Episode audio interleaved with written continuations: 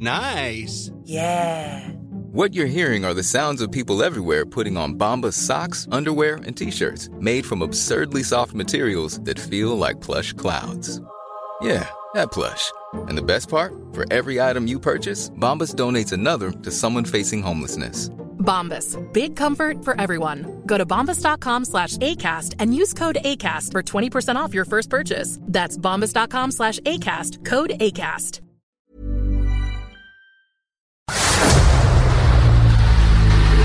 El dedo en la llaga. Había una vez un mundo en el que nadie creía. Un país de historias inexplicables. Una nación con personajes asombrosos. Santo Tomás tenía razón. Hay que ver para creer. El México increíble, las verdades que duelen, la voz de los que callan, el dedo en la llaga. Infórmate, diviértete, enójate y vuelve a empezar. El Heraldo Radio presenta El Dedo en la Llaga con Adriana Delgado.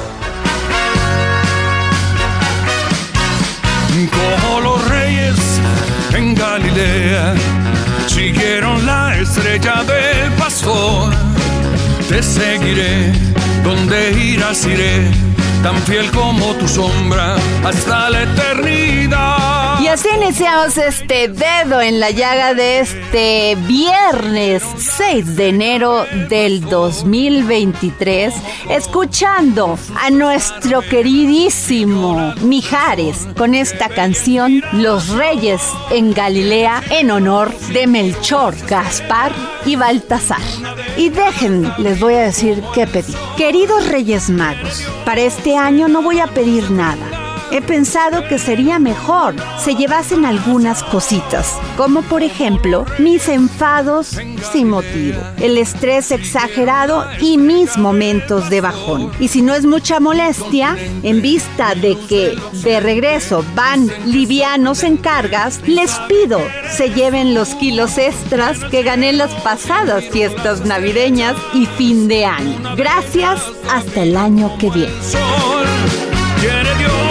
Que nada nos detenga en un mundo de pasión.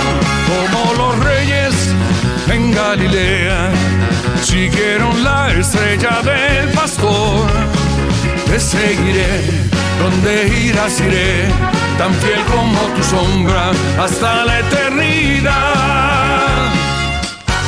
El Dedo en la Llaga. Y tuve el honor de platicar con este gran escritor, creador de esta trilogía, El País de la Niebla, que sin duda ha sido un éxito literario que se compone por La Ruta de las Abejas, La Caída de Portos en Vilea y El Domador de Tornados. Sí, estoy hablando de Jorge Galán, poeta y narrador salvadoreño. Dedo en la Llaga. Y estoy de manteles largos porque tengo en la línea al gran escritor salvadoreño, gran poeta y narrador, Jorge Galán. Don Jorge, ¿cómo está? Hola, ¿qué tal? Pues muy bien, ¿no? Iniciando el año y con, mucho gusto estar en esta entrevista. Bueno, hablar de Jorge Galán es hablar de premios, de trayectoria, de disciplina y de profesionalismo, pero sobre todo de una gran obra literaria. Don Jorge, usted ha recibido unas serie de premios muy importantes y por todas sus, novelas publicadas, la, empezó usted muy joven, a los 19 años. ¿Nos puede este, contar un poco cómo inicia este camino en la literatura? Mire, eh, sobre los premios, a ver, eh, El Salvador es un país difícil, ¿no? O sea, sí. eh, en, en, cuando era niño, bueno, había una guerra civil aquí, y luego de adolescente en los años 90, bueno, había muy poquitas publicaciones entonces. Entonces, bueno, pensé desde el principio que quizás los premios podían a mí llevarme un poco más, al menos en la dirección que quería. Así que, bueno, desde muy pronto intenté participar en premios con mi obra literaria, tanto en poesía como en novela, y la verdad es que he tenido mu mucha suerte ¿no? O sea, así que bueno, los premios me han permitido publicar libros en otros lugares, en España, en México. Han sido como un medio para mí para llegar a, ciertos objetivos. Don Jorge, está saliendo a las librerías El Domador de Tornados de la trilogía El País de la Niebla y tengo que comentar que está compuesta esta trilogía por La Ruta de las Abejas, La Caída de Portos en Vilea y El Domador de Tornados. ¿Me puede hablar más Sí. de esta última? Eh, bueno, sí, el tomador de tornados es la, la tercera parte de, de la trilogía del País de la Niebla, es la conclusión. Y bueno, es, a ver, es un libro como este que pretende ser conclusivo, es donde se unen todos los hilos, ¿no? Eh, donde se presenta la gran batalla además, porque bueno, eh, todo el contexto de, de la novela está hablando sobre eso, sobre novela que se desarrolla en tiempos de guerra en un país imaginario, en un, bueno, en, en un mundo imaginario más bien. Y es donde, bueno, se alcanzan los objetivos eh, de los de los protagonistas. Di- Es difícil hablar, es, difícil resumir la, la- esta historia en, en- en Claro, un breve tiempo, ¿no? Porque entiendo. es una historia muy extensa, pero digamos que es, es eso, básicamente, una historia conclusiva donde eh, la historia contada a través de, bueno, que viene de la ruta de las abejas y pasa por la caída de puertos en Vilea, pues llega a su, a su conclusión final. Don Jorge Galán, escribió usted también Noviembre. Esto incluso hizo que usted pidiera asilo en España. Sí, a ver, noviembre es que, bueno, era, un, era un tema complicado, ¿no? Porque cuenta la historia, eh, basada en hechos reales, del asesinato de unos sacerdotes jesuitas en la Universidad Jesuita de Salvador. Eso ocurrió en el año 89, en noviembre del año 89, y es un crimen que man- eh, se mantiene impune. Bueno, se mantiene impune en El Salvador porque uno de los acusados fue juzgado en España y fue condenado. Pero um, eh, es un crimen que, que, bueno, lleva a cabo el ejército y hay una serie de culpables, o sea, una serie de, más bien una serie de implicados que, bueno, están, están en la impunidad. ¿Recibió usted Así amenazas, don tema- Jorge? ¿Por eso tuvo que Sí, bueno, dejar su país?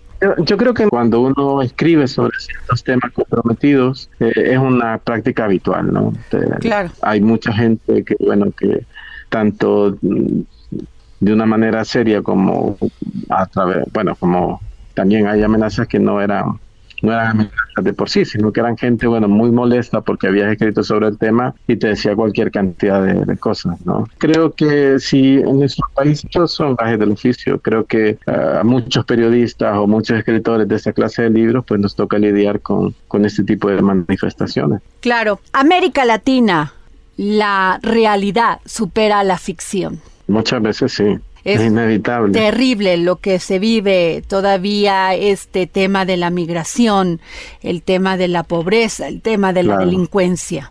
Esto ha generado, eh, y lo veo en este libro, porque finalmente le digo esto de que la realidad supera la fantasía por la trilogía y por noviembre, porque para usted que es gran escritor, pues el periodismo se lleva en la sangre, ¿no? Mire, eh, escribir una novela como Noviembre tenía mucho que ver con eso, ¿no? Con recrear un momento histórico y había mucho, mucho de investigación, mucho de hacer entrevistas, por ejemplo. O sea, hice una cantidad de entrevistas. Yo no soy, no estudié periodismo, pero para hacer un libro como ese necesitas una cantidad de testimonios importantes, ¿no? Y necesitas también eh, adquirir un, un, un- un estilo, o sea, muy, muy cercano al periodismo, ¿no?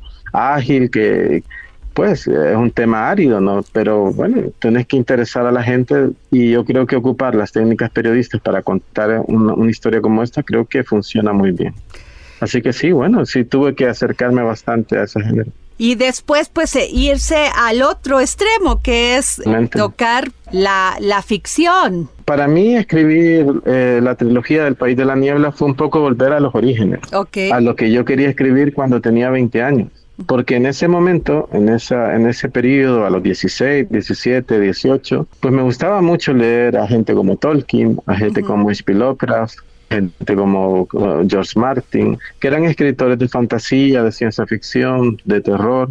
O sea, ese era mi mundo en ese momento. Luego, las distintas circunstancias me llevaron por otros derroteros, pero lle- llegado un momento, hace unos años, pensé que, bueno, que no estaba mal eh, volver atrás la vista y escribir algo de lo que hubiera querido escribir cuando tenía 20 años y que bueno, que no tenía los recursos como para escribirlo, no, no tenía el conocimiento para escribir una historia con esa complejidad. Así que me la, me la pasado muy bien en los últimos tres años escribiendo esa historia y, bueno, otro público, otra clase de público, otra clase de experiencia. Ha sido muy, muy bonito realmente. Don Jorge, le quiero leer esto. Mi capa es la tiniebla, pero mi sombra es luz. Se hay en mi mano una moneda dispuesta a la limosna, pero mi voz en lo terrible cuando así lo desea. Su poesía la adivinanza. Sí, bueno, ese es un poema, un poema muy antiguo que pertenece a Breve Historia del Alba.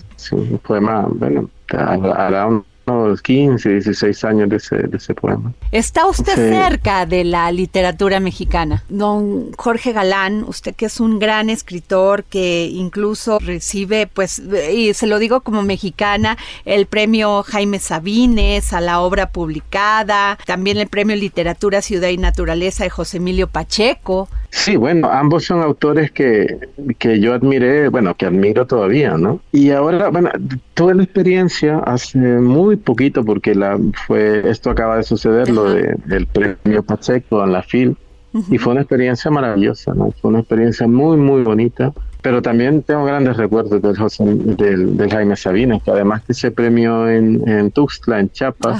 Y bueno, estuve por ahí un tiempo. Para mí México, siempre, siempre disfruto mucho de ir por México por muchas razones. Por lo literario, lo arqueológico, porque he visto un montón de arqueología en México. Y también por lo culinario, porque la comida mexicana, bueno, es una de mis debilidades. Así que siempre estoy eh, tratando de comer lo que pueda cuando llego. Don Jorge Galán, usted acaba de decir que las condiciones cambian, se necesita más dinero, muchas veces la economía no ayuda para estos grandes escritores que quieren dedicarse pues a escribir una gran trilogía como la que usted ha escrito, El país de la niebla. Yo le quiero preguntar, ¿qué le diría usted a todos estos jóvenes que desisten?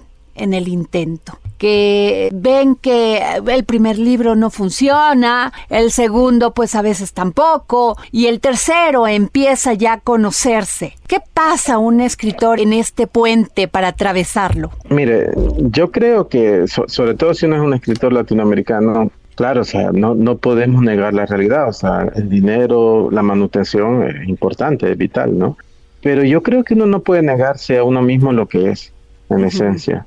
Okay. Y si uno es un escritor, yo creo que tiene, tiene que seguir escribiendo porque no puede alejarse de uno mismo. En el caso de, los escritores que solo escriben poesía, un escritor de poesía no puede ganar mucho dinero con sus poemas, ¿no? Ciertos fenómenos que suceden, sobre todo en estos últimos tiempos. Sin embargo, yo creo que no, no tiene por eso uno que dejar. Y con las novelas igual, es cierto que hay gente que, bueno, ha ganado incontables millones publicando novelas, pero la mayoría de los autores no es así. La mayoría de los autores tienen que tener un trabajo y, y bueno, más allá de lo literario pero es lo es parte de lo que uno es. Pero a ver, también uno tiene derecho a, aprender de sus propios errores o de, lo que no funcionó e ir en otra dirección, ¿no? Por ejemplo, uno puede cambiar de género novelístico, ¿no? De, escribir ahora una novela política y luego una novela negra porque bueno, puede funcionar mejor. De los géneros, ¿cuál es el que más lo sumerge en sí mismo? Piense que hace, uno, hace unos años se hubiera respondido que la poesía, que me sentía más escritor de poesía que de novelas.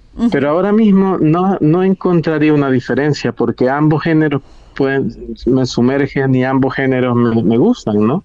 Me gustan muchísimo y no, no veo ahora una diferencia. Cuando escribo un libro de poemas, bueno, estoy completamente sometido por, lo, por los poemas pero ya me pasa lo mismo con las novelas, ¿no? Con esta trilogía me pasaba, o sea, pasaba el día entero sumergido en la historia, eh, sumergido en ese mundo que se, estaba creando. Claro. Así que no, no tengo una diferencia ahora. En esta trilogía, La Ruta de las Abejas, La Caída de Portos en Vilea, y estamos en este momento con El Domador de Tornados, para hacer una trilogía de ficción se necesita mucha imaginación. ¿De dónde se recarga usted? Sí, a mí lo que me pasa es que me, va creando el mundo de a poco, ¿no? Va creando una ciudad, va creando unas costumbres, va creando unos mitos y poco a poco aquello comienza a crecer y poco a poco uno se sumerge en, la aventura, en el mundo. Sí se necesita un ejercicio de imaginación, pero aunque yo creo que para la poesía también, o sea, es evidentemente un ejercicio de imaginación, pero yo creo que es importante disfrutarlo, pasárselo bien. O sea, uno está creando algo, pero en realidad te lo estás pasando bien. O sea, te estás en tu mundo, con tus personajes que aprendes a conocer. Eso, ¿no? Yo creo que es muy importante en esta clase de libros, sobre todo, pasártelo bien. ¿Su personaje predilecto de esta gran trilogía? Hay un personaje que, a ver, mi persona, el personaje que más ha estado conmigo es el protagonista, lo Rubin, pero hay un personaje que al principio no existía y que no bien existió pues para mí se robó un poco la historia, ¿no? Un personaje que se llama Balabi, que en el, en el libro es llamada Vi también, Balabi o Vi, que bueno, es un personaje que me, que me robó el corazón, la verdad es que me gusta mucho, sobre todo porque surgió sin previo aviso, ¿no? Un personaje lleno de personalidad, muy real para mí, fue, fue muy bonito eso. Don Jorge Galán, gran poeta y narrador salvadoreño, gran escritor de novelas, no dejen de leer Noviembre y y esta obra maravillosa, la trilogía El País de la Niebla. Gracias, Jorge Galán, por habernos tomado la llamada para el dedo en la llaga del Heraldo de México. Bueno, gracias a ustedes por la entrevista. Ha sido usted muy amable, muy, muy, muy amable. Muchas gracias. El dedo en la llaga. Y desde Argentina e iniciando este año 2023, Hernán Melana, gran escritor y filósofo argentino, que hoy nos habla sobre el dios Saturno. Vamos con él. Filosofía, psicología, historias con Hernán Melana.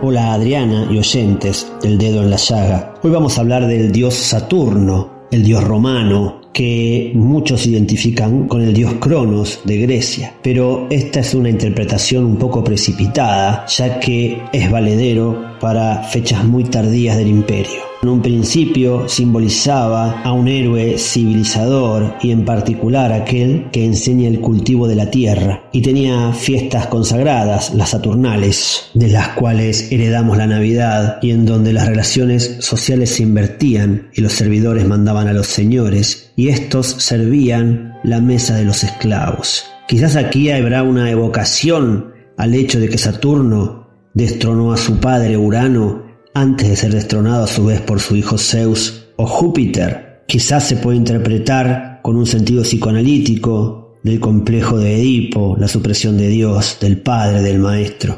Durante las Saturnales, por breve tiempo, el pueblo hacía sufrir a sus jefes la suerte que éstos habían impuesto a sus padres, la suerte que Saturno había reservado a su padre. Para los sumerios y los babilonios, Saturno es el astro de la justicia y del derecho, este es el sentido que tiene la Roma primitiva. Está aparentemente ligado a funciones solares de fecundación, de gobierno y de continuidad en la sucesión de los reinados, así como en las estaciones. Saturno es en la alquimia el plomo, para los filósofos herméticos es el color negro, el de la materia disuelta, putrefacta. En la astrología Saturno es el principio de concentración, de contracción, de fijación, de condensación y de inercia, es decir, es la fuerza que tiende a cristalizar, a fijar en la rigidez las cosas existentes y que se opone a todo cambio. Allí se lo denomina como el gran maléfico y simboliza los obstáculos de todas las clases, las carencias, la mala suerte, la impotencia y la parálisis. Es el planeta maléfico de los astros, cuya triste y mezquina luz evocó desde los primeros tiempos las penas y las desgracias de la vida y al que la alegoría representa con los rasgos fúnebres de un esqueleto que anima una guadaña. En lo más profundo de la función biológica y psicológica que simboliza Saturno, descubrimos un fenómeno de desapego, la serie de experiencias de separación que se encadena todo a lo largo de la historia del ser humano, desde la ruptura del cordón umbilical del recién nacido hasta el despojamiento último del viejo, pasando por los diversos abandonos, renuncias, y sacrificios que la vida nos impone. Saturno es quien nos libera de la prisión interior, de nuestra animalidad, de nuestras ataduras terrenales. y nos libera de las cadenas de la vida instintiva y de sus pasiones. En este sentido, es una fuerza de freno en provecho del espíritu. Es la palanca de la vida intelectual, moral y espiritual.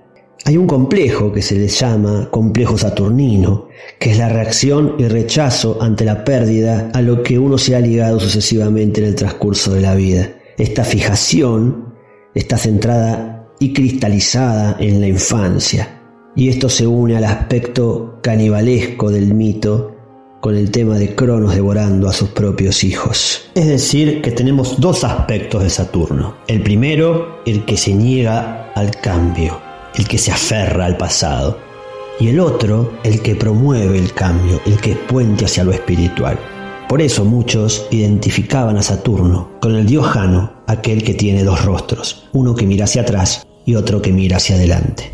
Me despido con una frase de Homero, aquel que cantó a los hombres y cantó a los dioses, y que dice así, los dioses tramaron desventuras para que los hombres y las generaciones venideras tuviesen sobre qué cantar.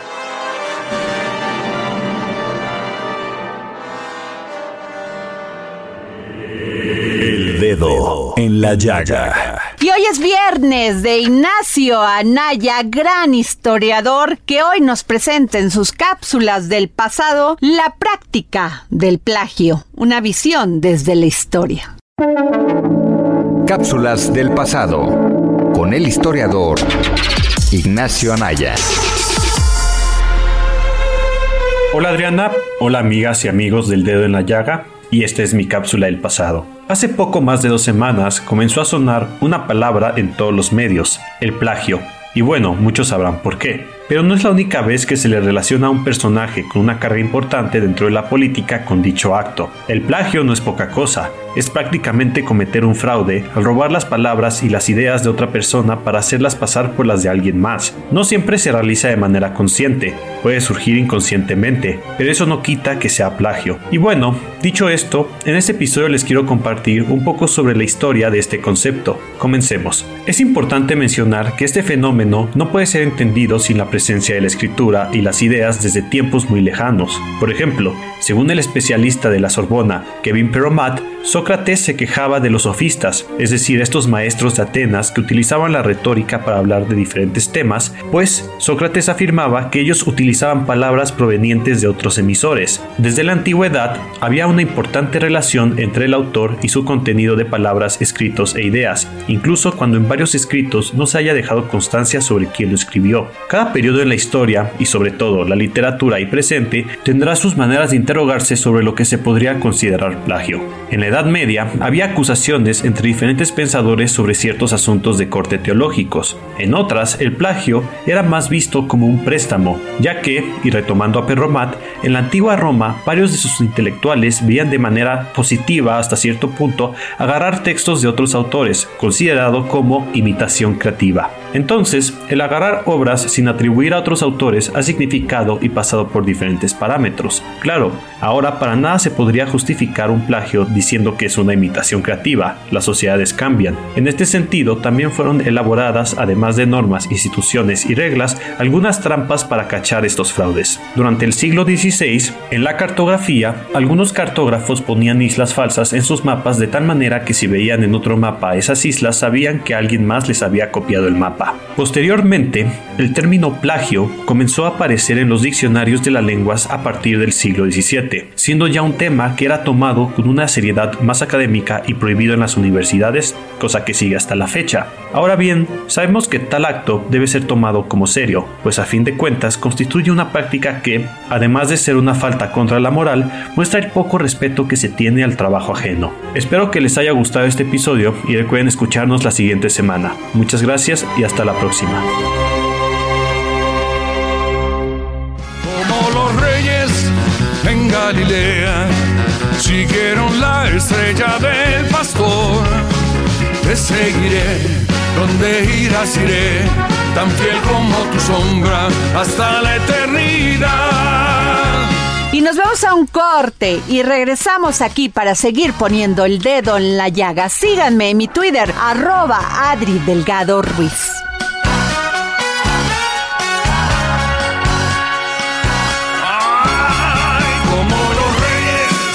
En Galilea siguieron la estrella del pastor continente, mi luz del occidente, dicen que es sorprendente y sabe que eres tú. Y en el cielo si miro las estrellas, una de ellas brillo como un sol. Sigue a Adriana Delgado en su cuenta de Twitter. Arroba Adri Delgado Ruiz. Además, te invitamos a enviar tus opiniones y comentarios en texto o por mensaje de audio a través de WhatsApp al 55 2544 3334. Y si quieres escuchar El Dedo en la Llaga de El Heraldo Radio, en cualquier momento y donde quiera que te encuentres, descarga el podcast disponible en Spotify y iTunes.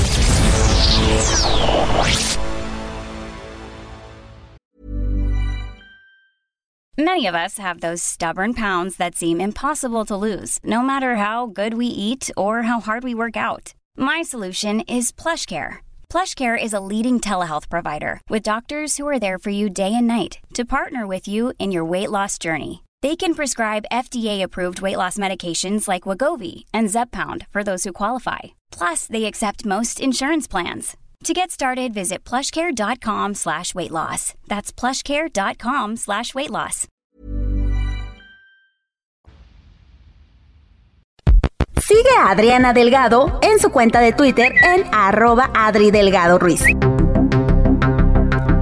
En esta época de paz, amor y buenos deseos, con el objetivo de continuar mejorando la situación de las niñas y niños en México, Fundación Grupo Andrade realizará el sorteo de un auto Aveo LSTA 2022 en su nueva fecha del 31 de enero del 2023. Contribuye a esta causa comprando tu boleto de 100 pesos y consulta las bases en fundaciongrupoandrade.org.mx. Con Fundación Grupo Andrade, propaguemos esperanza y amor a las niñas y niños de México. Permiso otorgado por la Secretaría de Gobernación con el número 20220235BS02. Vigencia del permiso 5 de diciembre de 2022 al 31 de enero de 2023. Adriana Delgado entrevista en exclusiva a la periodista y escritora Lourdes Mendoza. El periodismo cambió contigo, porque independientemente de que te acusaba, también funcionaste como periodista, fuiste tras la verdad, cambió la manera de hacer periodismo. Sí sirve el periodismo. El periodismo claro que sirve, el periodismo siempre ha servido. Hoy, hoy quieren tacharnos a nosotros de, de, de de que estamos en contra de algo, de alguien. No es cierto, el periodista está para eso, para hacer un contrapeso. El periodista está para hacer su trabajo. Yo nunca fui al contrario. En el gobierno de Enrique Peña Nieto nunca me quisieron. Siempre me trajeron bastante, este, no amenazada, pero sigue corta y no me invitaban y no me hacían parte de... Jueves, 11 de la noche, El Dedo en la Llaga, Heraldo Televisión. Y regresamos de corte y les recuerdo que me pueden seguir en Instagram, Twitter, TikTok y Facebook. Y me pueden encontrar como arroba Adri Delgado Ruiz. Y esta semana vamos a tener un gran programa en el Heraldo Televisión en esta maravillosa entrevista que le realicé a la periodista Lourdes Mendoza sobre esta pesadilla que ha sido enfrentarse en los tribunales contra Emilio Lozoya. Y un gran regalo para todos aquellos niños y niñas que hoy no tienen un juguete, que hoy no tienen un abrazo, que hoy no tienen una palabra bonita. Sin duda alguna, con su apoyo, podemos generar sonrisas en aquellos que no la tienen. Y es por eso que la fundación del Grupo Andrade, con el objetivo de recaudar fondos para las infancias de México, realizará el sorteo de un Aveo LSTA 2022. ¿Y qué tiene que hacer? Comprar un boleto con un costo de 100 pesos en la página de la fundación grupoandrade.org.mx. Ayudar nos hace felices. El dedo en la llaga. Y vamos a actualizar la información con Ángel Arellano sobre la detención de Ovidio Guzmán. Gracias Adriana, efectivamente, esta mañana el presidente Andrés Manuel López Obrador dijo que no habrá vía rápida o fast track para extraditar a Estados Unidos a Ovidio Guzmán. Durante la conferencia matutina dijo que aunque Estados Unidos ya presentó desde 2019 la solicitud de extradición del capo, uno de los líderes del cártel de Sinaloa, tienen que presentar antes las pruebas.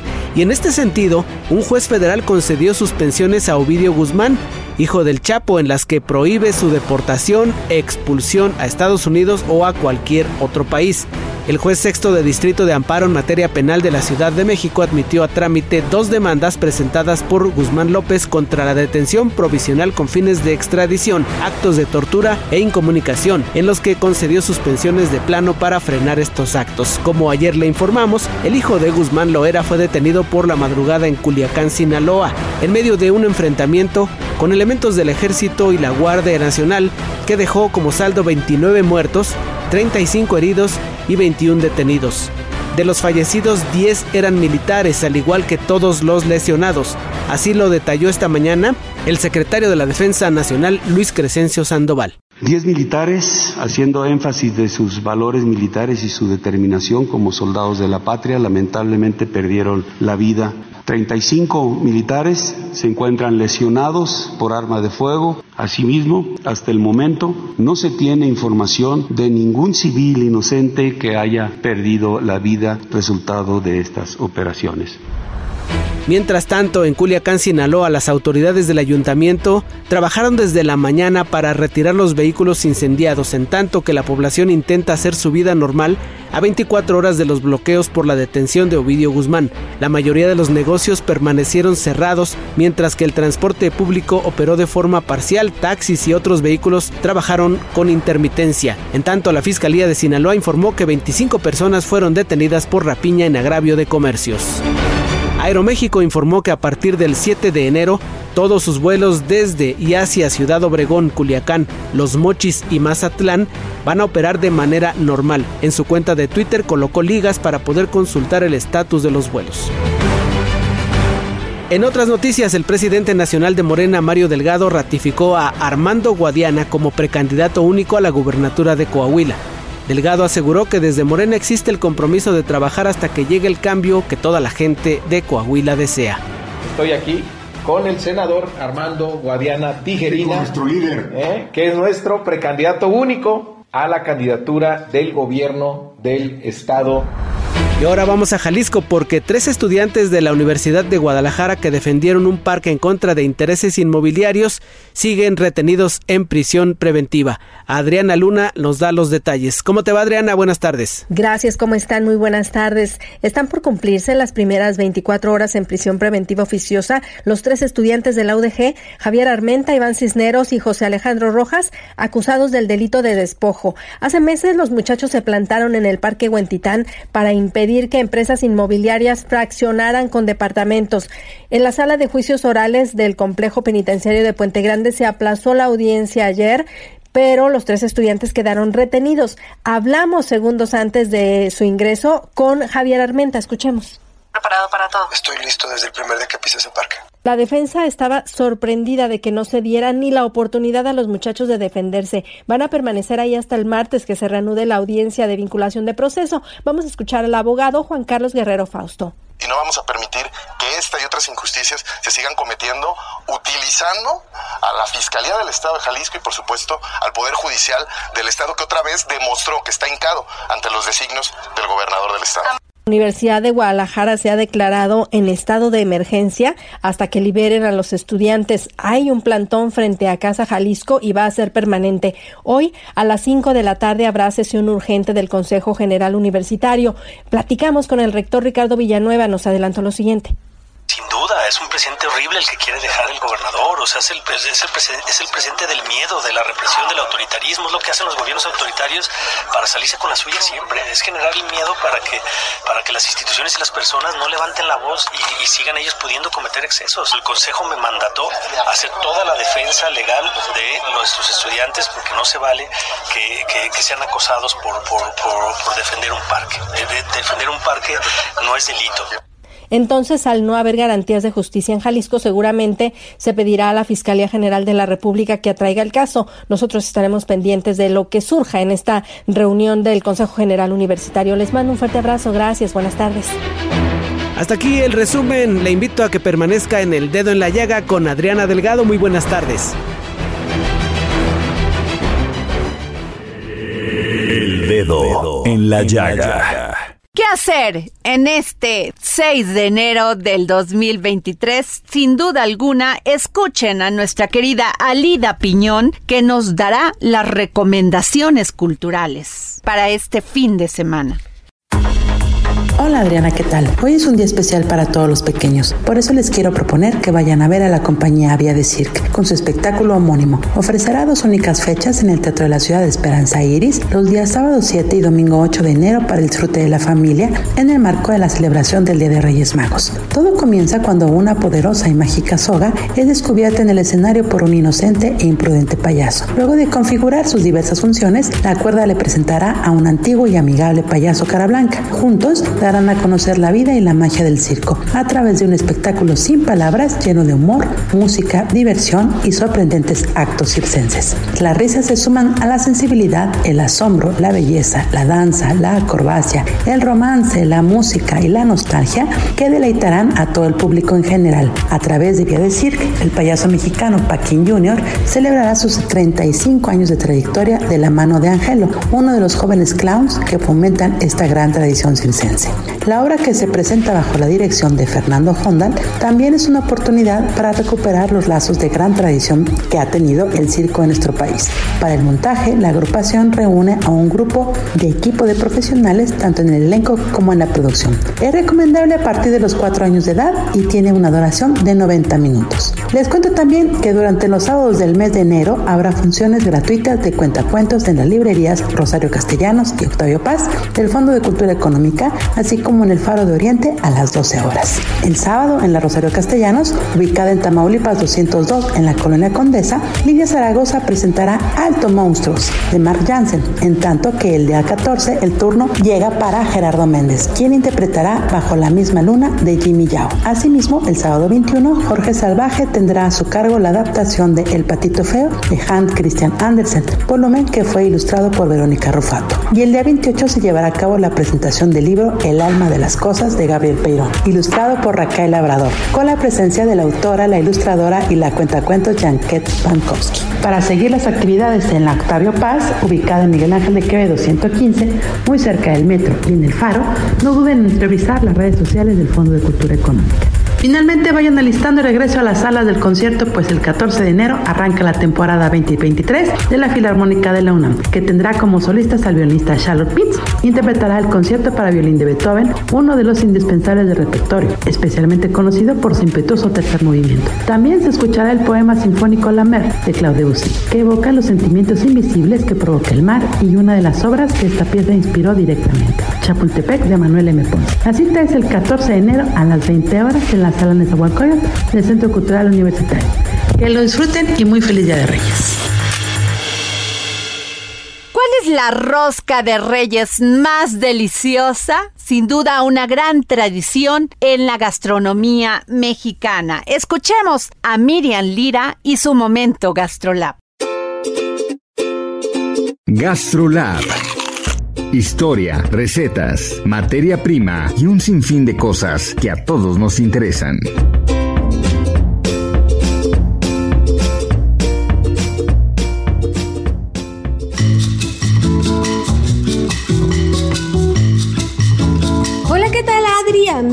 Del dedo en la llaga? Feliz viernes para todos ustedes y feliz Día de Reyes. Y hablando del Día de Reyes, platiquemos entonces del significado de la rosca, una tradición que tuvo sus inicios en la Edad Media, por allá del siglo XIV, en países europeos como Francia y España, que poco tiempo después llegó a México durante la conquista. Desde entonces es costumbre partir una rosca de pan, la cual se caracteriza por tener forma circular, símbolo del amor eterno de Dios que no tiene principio ni fin. Cuenta la historia que tres reyes magos, Melchor, Gaspar y Baltasar, montados en un camello, un caballo y un elefante, viajaron desde el oriente hasta Jerusalén, guiados por una estrella, para adorar a un profeta recién nacido y llevarle tres ofrendas oro, incienso y mirra. Se dice que los tres reyes de Oriente encontraron a un niño que tenía tres días de nacido. Se postraron ante él y le dieron las tres ofrendas. El día en que finalmente los Reyes Magos conocieron al niño Jesús se le denomina como Epifanía, encuentro que simboliza la rosca de Reyes. Para los cristianos, la forma ovalada de la rosca representa el círculo infinito del amor a Dios. Las frutas secas cristalizadas que adornan el pan simbolizan las joyas incrustadas en las coronas de los Reyes Magos. El muñeco escondido representa al niño Jesús. En México se tiene la tradición de que quien encuentra la figura del niño Jesús debe cuidarlo y vestirlo hasta el 2 de febrero, fecha en la que se celebra el Día de la Candelaria, día en el que también quienes encontraron el niño deben ofrendar tamales a todos aquellos con los que partió la rosca. Ahora que ya saben qué significa la rosca de reyes, cuéntenos cuál es su favorita y por supuesto no dejen de contarnos y decirnos en nuestras redes sociales. Yo soy Miriam Lira y por supuesto nos escuchamos el próximo viernes aquí en El Dedo de la Llaga. Y si quiere usted saber de buen cine, sin duda alguna, Gonzalo Lira nos trae lo más esperado del 2023. Es tiempo del séptimo arte, películas, cortometrajes, series, documentales y excelente música con Gonzalo Lira.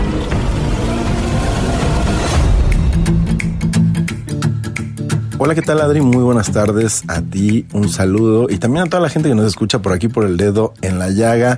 Yo soy Gonzalo Lira, me encuentran en redes como arroba gonis, G-O-N-Y-Z y pues primer fin de semana de este año 2023 y como lo que aquí nos toca es hablar de cine, hablar de series, hablar de entretenimiento, ¿qué te parece si esta primera semana se la dedicamos a las películas más esperadas y no necesariamente más esperadas por mí o por ti, sino más esperadas por un público en general? General para este año. Y vamos a empezar con una película que precisamente se estrena este fin de semana. Se trata de Megan, la historia de una niña que eh, consigue una muñeca que tiene inteligencia artificial, una película de terror que a partir de la idea de la inteligencia artificial nos va a hacer cuestionarnos nuestra relación con la tecnología, qué tanto cedemos a la tecnología y qué tanto ese ceder a la tecnología puede hacer que estemos incluso cediendo parte de nuestras vidas, parte de nuestra humanidad y de nuestra integridad. Eh, se promete que será una de las películas más controversiales y pues qué mejor que arrancar el año con ella. Ya por ahí tiene buenas calificaciones en páginas como Rotten Tomatoes, la crítica la ha recibido bien, o sea que ya se pueden ir a ver Megan en la pantalla grande en las salas de cine. Otra película que desde el lanzamiento de su tráiler, incluso desde que se supo el concepto de la misma, ha generado pues mucha expectativa. Es una película que en inglés se llama Cocaine Bear, que sería algo así como el oso cocainómano y que aquí en México se llamará El oso vicioso. ¿De qué se trata esta película? Es curiosamente inspirada en una historia real. En los años 80, un cargamento de cocaína cayó en medio de un bosque y varios personajes se dieron a la tarea de tratar de recuperarlo, de tratar de resguardarlo o de robarlo. Eh, esto hizo que diferentes personajes de diversos orígenes se vieran involucrados en esta búsqueda, pero ¿qué pasa? Que el primero en encontrar este cargamento de cocaína es nada más y nada menos que un oso grizzly, un oso salvaje. ¿Y qué hace con la cocaína este personaje? Pues la consume. Y una vez que consumió estas cantidades exorbitantes, pues decide aprovechar su energía para qué? Para deshacerse de todos estos personajes humanos que le están rodeando. Una película que tiene un gran elenco y que promete un tono irreverente. Habrá que ver si es que funciona de la misma manera que su curiosa premisa, Cocaine Bear o El Oso Vicioso, se estrenará en febrero en los cines. Otra, el director M. Night Shyamalan, uno de los eh, pues más grandes directores del cine de horror, director de señales, del sexto sentido, está de regreso con Knock at the Cabin, que se estrenará en febrero. La historia de un grupo de extraños que se aparecen en una cabaña. Eh, ustedes los dejarían entrar. Generalmente, M. Night Shyamalan es un director que logra poner sobre la mesa cuestionamientos que nos podemos llegar a hacer y situaciones en las que nos podemos encontrar a pesar de ser sobrenaturales o paranormales. En este caso, pues esto, ¿no? ¿Qué haces si personajes que no conoces se aparecen en la puerta de tu casa? ¿Los dejas pasar? ¿Les das ayuda? ¿O simplemente los haces que pasen de largo? Habrá que ver, ya que M. Night Shyamalan siempre tiene giros de tuerca, giros en las historias que logran hacer finales inesperados. Después de esto, una película que se estrena en el mes de julio, nos vamos desde febrero hasta el mes de julio y es que Barbie, una historia que no sabemos mucho sobre la trama, pero que sí sabemos mucho sobre este personaje. Margot Robbie interpreta a Barbie, la famosa muñeca, y también está por ahí Ryan Gosling en el personaje de Ken. Lo que es curioso de Barbie, de esta película, es que número uno, se trata de una comedia negra. Número dos, sí tienen los derechos de la marca, entonces la marca está involucrada. Sin embargo, la directora Greta Gerwig, que hizo películas como Mujercitas, por ejemplo, y que como actriz ha trabajado en muchas otras películas que tienen un discurso de género, pues por encima de cualquier otra cosa, promete hacer un análisis y una disección de la muñeca Barbie, sus influencias y cómo éstas han afectado, mejorado o empeorado el lugar de las mujeres en nuestra sociedad. Promete que será pues una película pop pero con bastante, bastante fondo. Y ya por último, Oppenheimer se estrena también en julio. Son las películas obviamente más esperadas de esta primera mitad del año, pero el mes de julio cierra con Oppenheimer, la nueva película de Christopher Nolan. Christopher Nolan que está detrás de películas como El Origen, ¿no? Inception, también Tenet, la trilogía de Batman que protagonizó Christian Bale. Pues bueno, ahora se centra en el personaje apellidado Oppenheimer, que es el que le da el título a la película y que fue uno de los científicos más involucrados en el desarrollo de la bomba atómica. ¿Qué pasa con este personaje? Pues seguramente muchos dilemas morales, éticos en torno a su participación en uno de las armas más letales que ha visto la humanidad y cuyas consecuencias no dejan de afectarnos incluso muchos años después. Ahí lo tienen. Megan se estrena en enero, Cocaine Bear se estrena en febrero, Knock at the Cabin o Tocando la Puerta de la Cabaña, febrero también, y Barbie, así como Oppenheimer, se estrenan en el mes de julio. Estas son las más esperadas de esta primera mitad del 2023. Ustedes cuéntenos cuáles son las suyas. Yo me despido, Adri, nos escuchamos la próxima semana. Bye. Gran conocedor de deportes. Hashtag soy su fan. Sí, Roberto San Germán. Roberto San Germán y los deportes al estilo del dedo en la llaga con Adriana Delgado.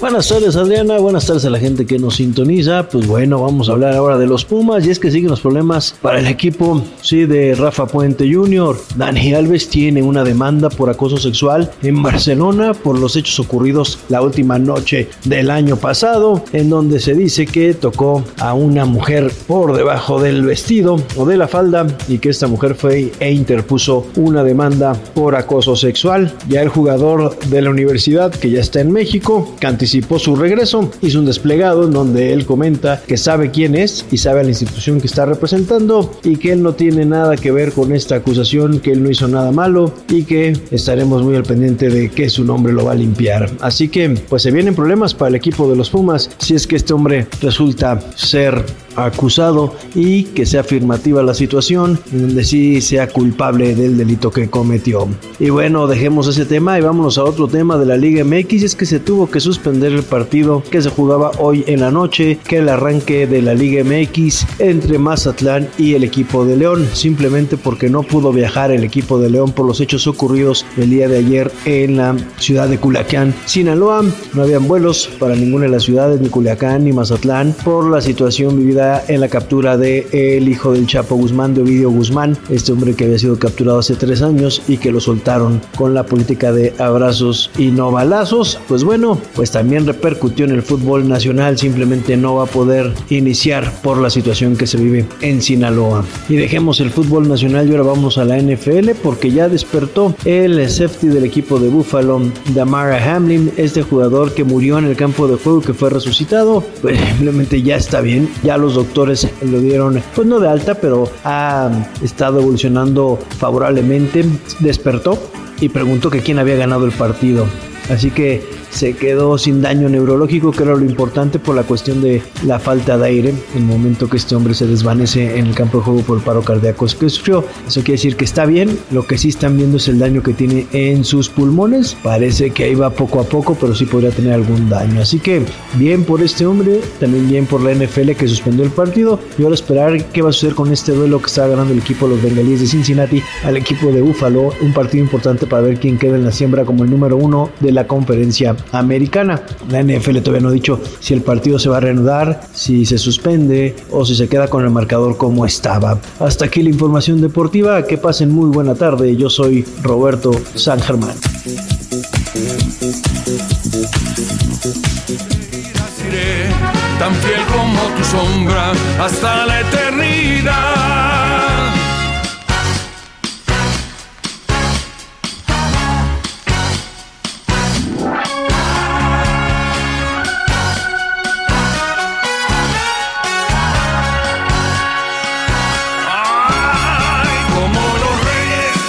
Y así terminamos este dedo en la llaga de esta primer semana del 2023. Seguramente van a partir la rosca, van a tomar chocolatito caliente, atolito, pero lo más importante es estar unidos, estar con quien ama a uno. Así que les deseo el mejor de los días y un excelente fin de semana. Y como siempre les digo, gracias por escucharnos, pero también muchas gracias por entrar en su corazón. Hasta lunes.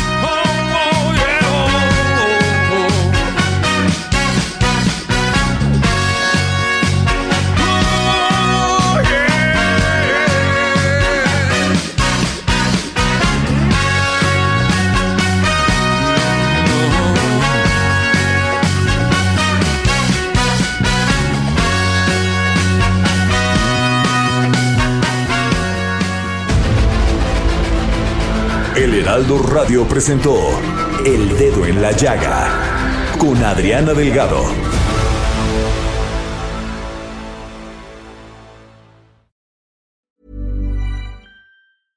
Imagine the softest sheets you've ever felt. Now imagine them getting even softer over time. That's what you'll feel with Bowl and Branch's organic cotton sheets. In a recent customer survey, 96% replied that Bowl and Branch sheets get softer with every wash. Start getting your best night's sleep in these sheets that get softer and softer for years to come. Try their sheets with a 30-night guarantee. Plus, get 15% off your first order at bowlandbranch.com. Code BUTTERY. Exclusions apply. See site for details.